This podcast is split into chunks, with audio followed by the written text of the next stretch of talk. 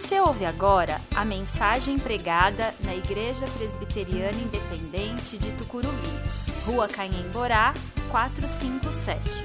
Venha nos fazer uma visita aos domingos, 19 horas.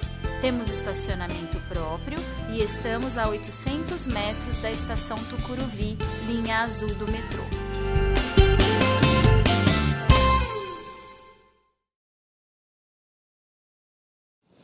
Atos dos Apóstolos, capítulo 11, versículos 19 a 21.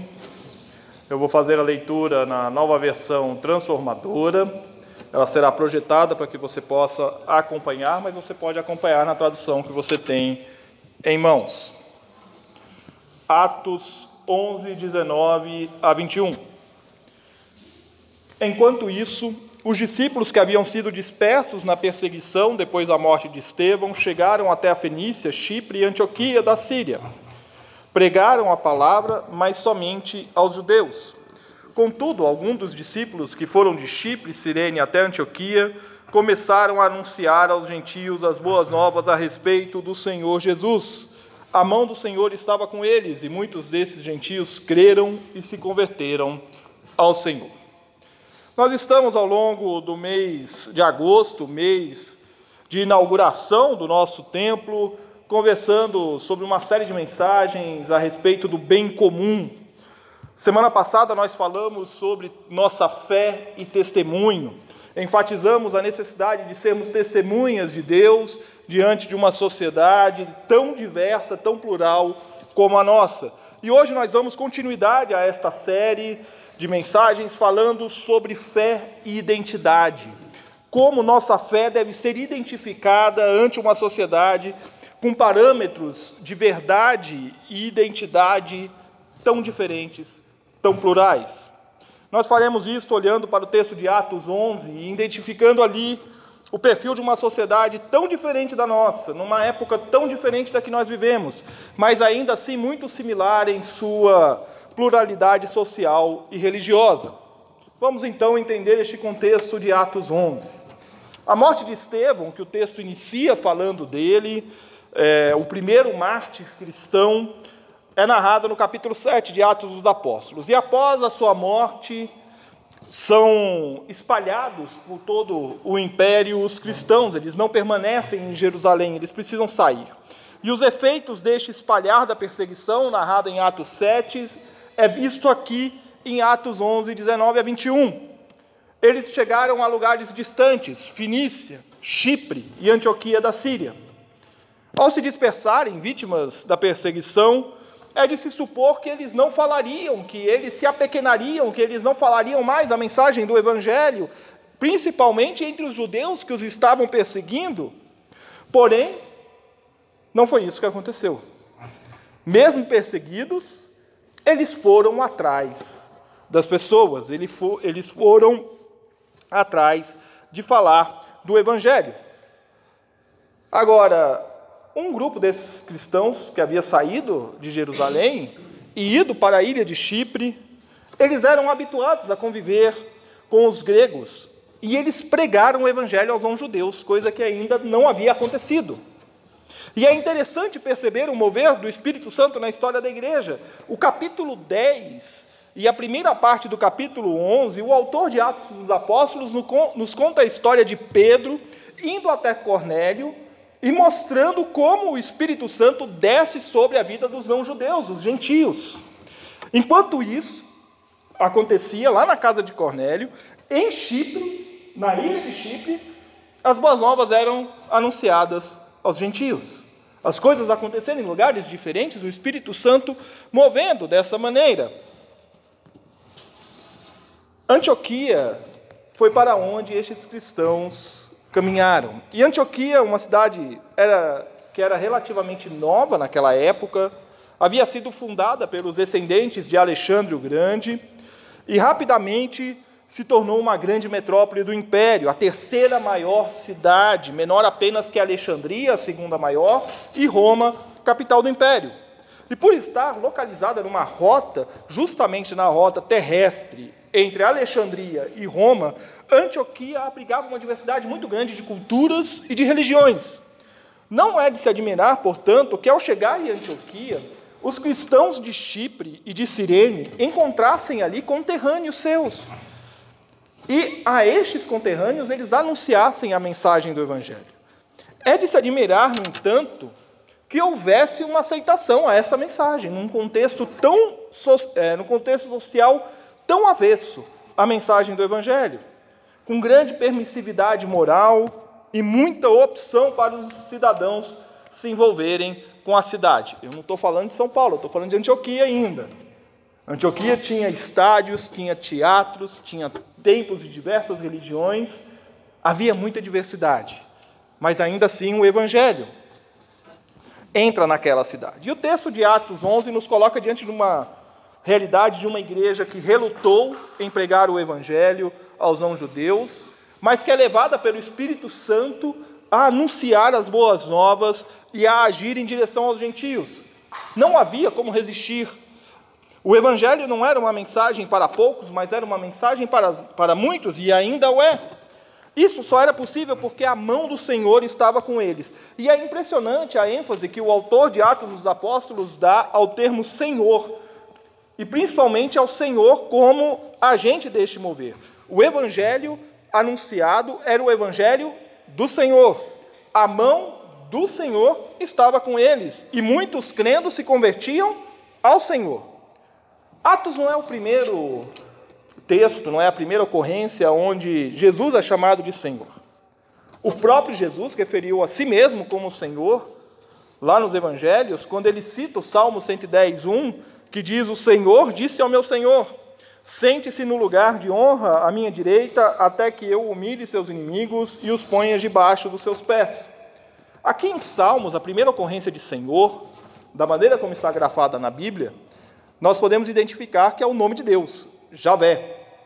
E a segunda vez que é grafado aqui no Salmo é o título, Senhor. O título que é dado como título de honra. E a ênfase que o autor de Atos dos Apóstolos dá ao título Senhor nos coloca diante da centralidade de Jesus como aquele que é o Senhor dos que proclamavam o Evangelho. Jesus é o assunto no falar, é o que move a igreja com sua mão, e é, ele, e é a Ele que as pessoas se convertem. De Cristo, com Cristo, para Cristo. A fé dos cristãos é em Cristo. Jesus, Senhor, aquele que reina eternamente. É a fé que os discípulos viviam e pregavam no primeiro século. E nós somos tentados a crer que eles eram atores principais da história, agentes de transformação social, por conta da nossa ênfase cristã, nós somos levados a crer que esta comunidade nascente no primeiro século é uma comunidade que tinha um impacto social muito grande. Domingo passado nós falamos um pouco da simpatia que a igreja de Jerusalém tinha em relação ao povo antes de começarem as perseguições. Só que não era assim. O teólogo croata Miroslav Wolf, em seu livro Uma Fé Pública, como cristão pode contribuir para o bem comum, um livro publicado pela Mundo Cristão. Esse livro serve de referência para a nossa série deste mês. Ele afirma o seguinte: as comunidades cristãs primitivas não eram de modo algum atores sociais importantes. Não estavam sequer entre os espectadores que torciam ou vaiavam. Caluniados, discriminados, constituindo uma minoria perseguida, os cristãos eram, na melhor das hipóteses, uma espécie de espinho na carne da sociedade. O que Miroslav Wolf nos revela é que a presença da igreja não era sentida no centro do poder. E é por isso que você vai nos relatos históricos e você encontra muito pouca, muito pouca referência aos cristãos do primeiro século. Eles não eram notados, eles não eram sentidos, eles ainda eram pequenos, eles não eram dignos de menção. E apesar de todo o contexto contrário para as comunidades cristãs primitivas, apesar delas serem perseguidas, é, isto para elas não era motivo de alarde, não era motivo de temor, mas era uma oportunidade delas se alegrarem, ainda que vivendo uma situação tremendamente desagradável de perseguição. Não havia um desejo premente de querer alcançar o centro do poder. Eles não queriam chegar no palácio do imperador. Eles não queriam os lugares de destaque da sociedade. De maneira muito simples, o que as comunidades cristãs do primeiro século faziam era o que Jesus havia ensinado e que é sintetizado numa resposta que Jesus dá aos seguidores de João Batista, quando João Batista manda os seus seguidores perguntarem a Jesus se ele era o Cristo, e Jesus responde: Os cegos vêm, os aleijados andam, os leprosos são purificados, os surdos ouvem, os mortos são ressuscitados e as boas novas são anunciadas aos pobres. É na margem da sociedade, com gente vinda de todo canto do império, que o evangelho se desenvolve. E ele se desenvolve no seu período de maior crescimento missionário, os três primeiros séculos. Nós olhamos para a igreja de Atos 2, que nós falamos no domingo passado, e olhamos para a igreja de Atos 11 e nós vemos uma clara diferença aqui. A primeira, em Atos 2, gozava da simpatia do povo. O Senhor acrescentava a eles e ela era restrita ali a Jerusalém, ela não saía daquele, daquele centro religioso judaico, estava ali. Em certa medida, era uma igreja que tinha paz e tinha harmonia com o seu redor, com certo reconhecimento social. Jerusalém era uma cidade profundamente religiosa. Já a igreja de Atos 11 era, era o contrário. Ela estava começando a colocar o carro na estrada, a percorrer o caminho da evangelização impulsionada pelo Espírito Santo. E quando nós voltamos os nossos olhos para a nossa realidade atual, nós vemos que nós estamos inseridos numa sociedade plural em cultura e religião. São Paulo abriga as mais diversas formas de se viver em uma grande cidade. Sexta-feira passada, eu iniciei um curso que estou fazendo de, de escrita, e o curso é num, numa escola lá na região da Praça Benedito Calixto, lá em Pinheiros, e aí ali na Teodoro Sampaio. E aí eu fui para lá de manhã, na sexta-feira, e saí de lá e fui para o centro de São Paulo. Passei lá na Rosalina, fui lá ver o, pessoal, e dali fui para Santa Efigênia, comprar aí os cabos, material aqui para a igreja. E eu tinha me esquecido como São Paulo é fascinante, né? São Paulo tem microcidades dentro dela, né? micro-universos. O paulistano da Benedito Calixto não é o paulistano do centro de São Paulo, é completamente diferente o jeito de vestir, de andar, de falar. E o paulistano que está ali, na Barão de Tapetininga ali, ele é diferente do paulistano que está lá na Santa Efigênia. Coisa de quadras de diferença no seu jeito de falar, no seu jeito de se comunicar, a realidade ao redor. Esses micro-universos que existem na nossa sociedade, essas diferenças, essa pluralidade em distâncias tão curtas, em espaços tão curtos, revelam que a nossa cidade é uma cidade que possui milhões de facetas diferentes. Nós não somos mais aquela São Paulo de 20, 30 anos atrás, que era uma São Paulo tomada predominantemente por descendentes de imigrantes europeus e japoneses. Não somos mais essa São Paulo. Hoje nós temos uma diversidade cada vez maior. E este cenário é reflexo do declínio de um padrão social onde a igreja, enquanto instituição, permaneceu no palco do poder. A igreja, durante séculos, esteve à frente como um dos agentes da promoção e manutenção da ordem social. Acontece que no final do século XX, início do século XXI, isso tudo foi jogado por terra. Nós não temos mais agentes de poder. Nós não temos mais os poderes definidos. Nós não temos mais os conceitos bem estabelecidos de sociedade e de como a igreja deve reagir diante da sociedade. Acabou. Não é mais assim. Em certa medida, nós olhamos para os dias atuais com uma saudade imensa do que a igreja já representou no passado. A igreja que era o local de respeito, de integridade, de honestidade. Mais uma vez aqui eu recorro ao Miroslav Wolf, que ao analisar a identidade da igreja em face à sociedade atual, ele afirma o seguinte: as igrejas ocidentais têm um passado do qual gostam de se orgulhar, mas um futuro que parecem temer. Eu acho essa sentença fenomenal, porque nós precisamos compreender que o tempo da igreja no Ocidente, como protagonista da história, está terminando. E isto não é em nada desmerecedor para a igreja, muito pelo contrário. Porque, na verdade, nós estamos indo em direção às nossas raízes, em direção à margem da sociedade, em direção a se ocultar do tablado do poder. Você não precisa se lamentar por isso. Sempre que a igreja se colocou no poder alinhado a ele de alguma maneira, o resultado foi a morte. Hoje de manhã na escola dominical a gente falou bem assim, ampassando sobre isso, né? De como foi prejudicial para a igreja o dia que Constantino falou assim: cristianismo é a religião oficial do império. Está todo mundo cristianizado, na caneta.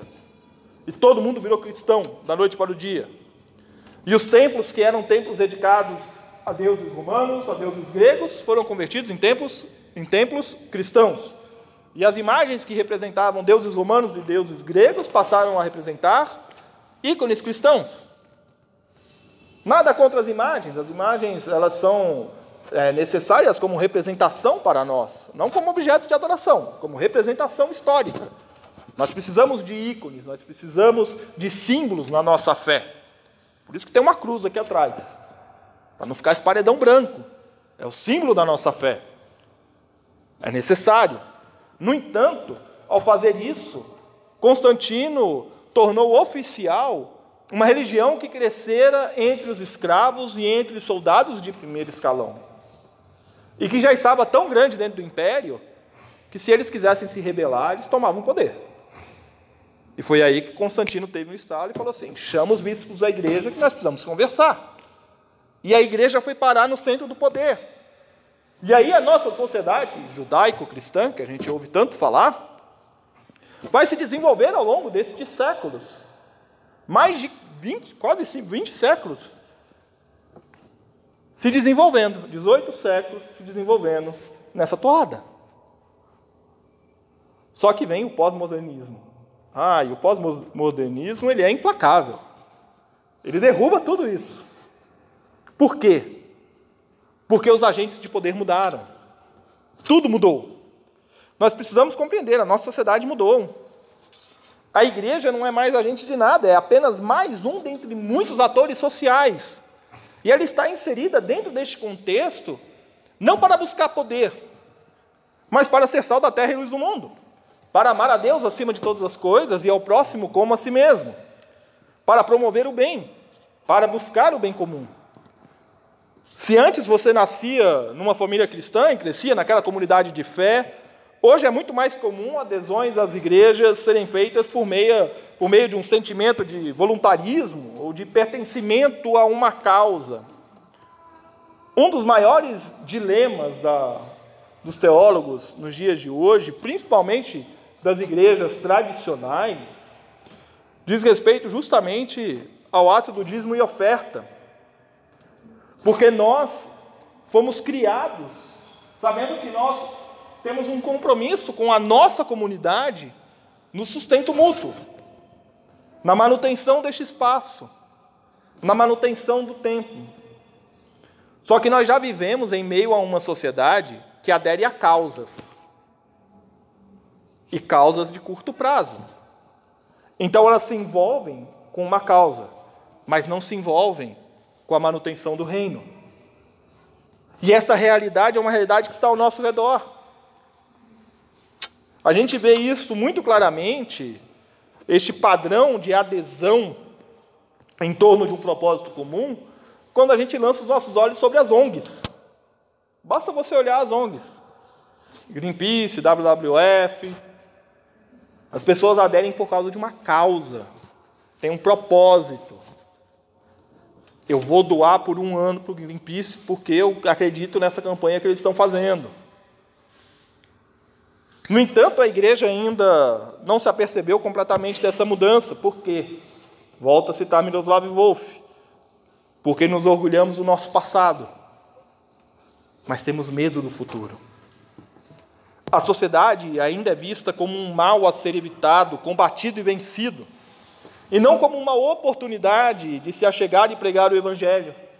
Nós estamos mais para a igreja de Jerusalém, acomodada em uma história e legado, sem perceber que o Espírito Santo nos move em direção aos perdidos, dos que necessitam da boa nova de salvação. E diante de uma realidade tão controversa e adversa, como então ser uma igreja que busca o bem comum? Nós podemos começar compreendendo que o mundo está em constante transformação. Ele não é mais aquela unidade bem definida que nós tínhamos. São tantas as variáveis e diversidades que a mensagem do Evangelho é só mais uma dentre as muitas mensagens ditas em meio aos ruídos constantes de nossos celulares, computadores e relacionamentos em geral. Podemos ainda ponderar que a informação hoje não só está acessível a todos, como ainda nos dá a possibilidade de publicarmos o nosso próprio conteúdo. A comunicação não é mais pautada pela imprensa, pelos meios de comunicação, esse é o maior dilema dos grandes conglomerados de comunicação. Nós assistimos nos últimos quatro anos, no mundo inteiro, isso já é objeto de estudo acadêmico, já existem teses trabalhando em cima disso, de como as redes sociais trabalharam para destruir a credibilidade dos organismos de imprensa para destruir a credibilidade de um trabalho profissional de investigação jornalística. E aí você acredita na mensagem que você recebe no WhatsApp de uma pessoa que você viu umas duas vezes na vida, mas você não acredita num dado estatístico, você não acredita numa comprovação científica. A verdade se tornou relativa. Sou eu que produzo a minha pauta. As verdades relativizadas não podem ser ignoradas por nós que pregamos o Evangelho. Que nós pregamos a mensagem que é o caminho, a verdade e a vida. E nós estamos diante de cada cabeça uma verdade. E para enfrentar a diversidade de verdades, só compreendendo que a verdade de Cristo será sempre rejeitada ou encarada como mais uma dentre tantas verdades. Só que isso não deve nos assustar, mas deve nos motivar a encarar como uma possibilidade de falar de Cristo às pessoas. E assim nós chegamos à conclusão dessa mensagem. Olhando novamente para o contexto de Atos 11 e percebendo que a nossa identidade está firmada naquele cujo nome nós carregamos, Cristo. Dentro do contexto de Atos 11, no verso 26, nós temos o seguinte registro: Foi em Antioquia que os discípulos foram chamados de cristãos pela primeira vez. É interessantíssimo nós olharmos para o contexto e compreendermos como foi usado este termo.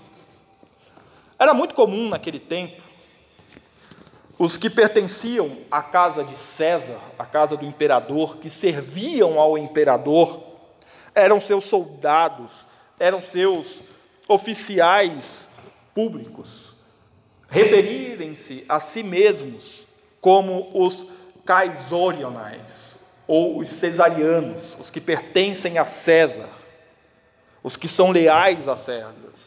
E foi muito provavelmente daí que veio a variação para o termo cristiano, ou cristão, com a intenção de se referir aos que são leais a Cristo. Nós não temos como precisar se esse termo foi criado pelos próprios cristãos ou pelos que não gostavam dos cristãos e queriam ridicularizar os cristãos. O termo ele ainda ocorre mais duas vezes no Novo Testamento. Ainda em Atos dos Apóstolos, quando Paulo está diante de Agripa II, e Paulo está argumentando a respeito da mensagem do Evangelho, Agripa o interrompe e fala assim: Olha, se você continuar falando mais um pouco, você vai querer me transformar em cristão. E o tom do texto nos parece que ele está usando isso como um certo menosprezo no termo. A outra vez que o termo cristão ocorre na Bíblia é lá em 1 Pedro 4,16, quando o apóstolo afirma: Mas se sofrerem por ser cristãos, não se envergonhem, louvem a Deus por serem chamados por esse nome. Aqui eu vejo Pedro ressignificando. Eles estão usando pejorativamente, então nós vamos assumir esse nome aí, porque nós somos mesmo leais a Cristo, nós pertencemos mesmo a Cristo. E o sofrimento é a nossa marca, e nós vamos sofrer porque a mensagem que nós pregamos vai contra os poderes que regem a nossa sociedade.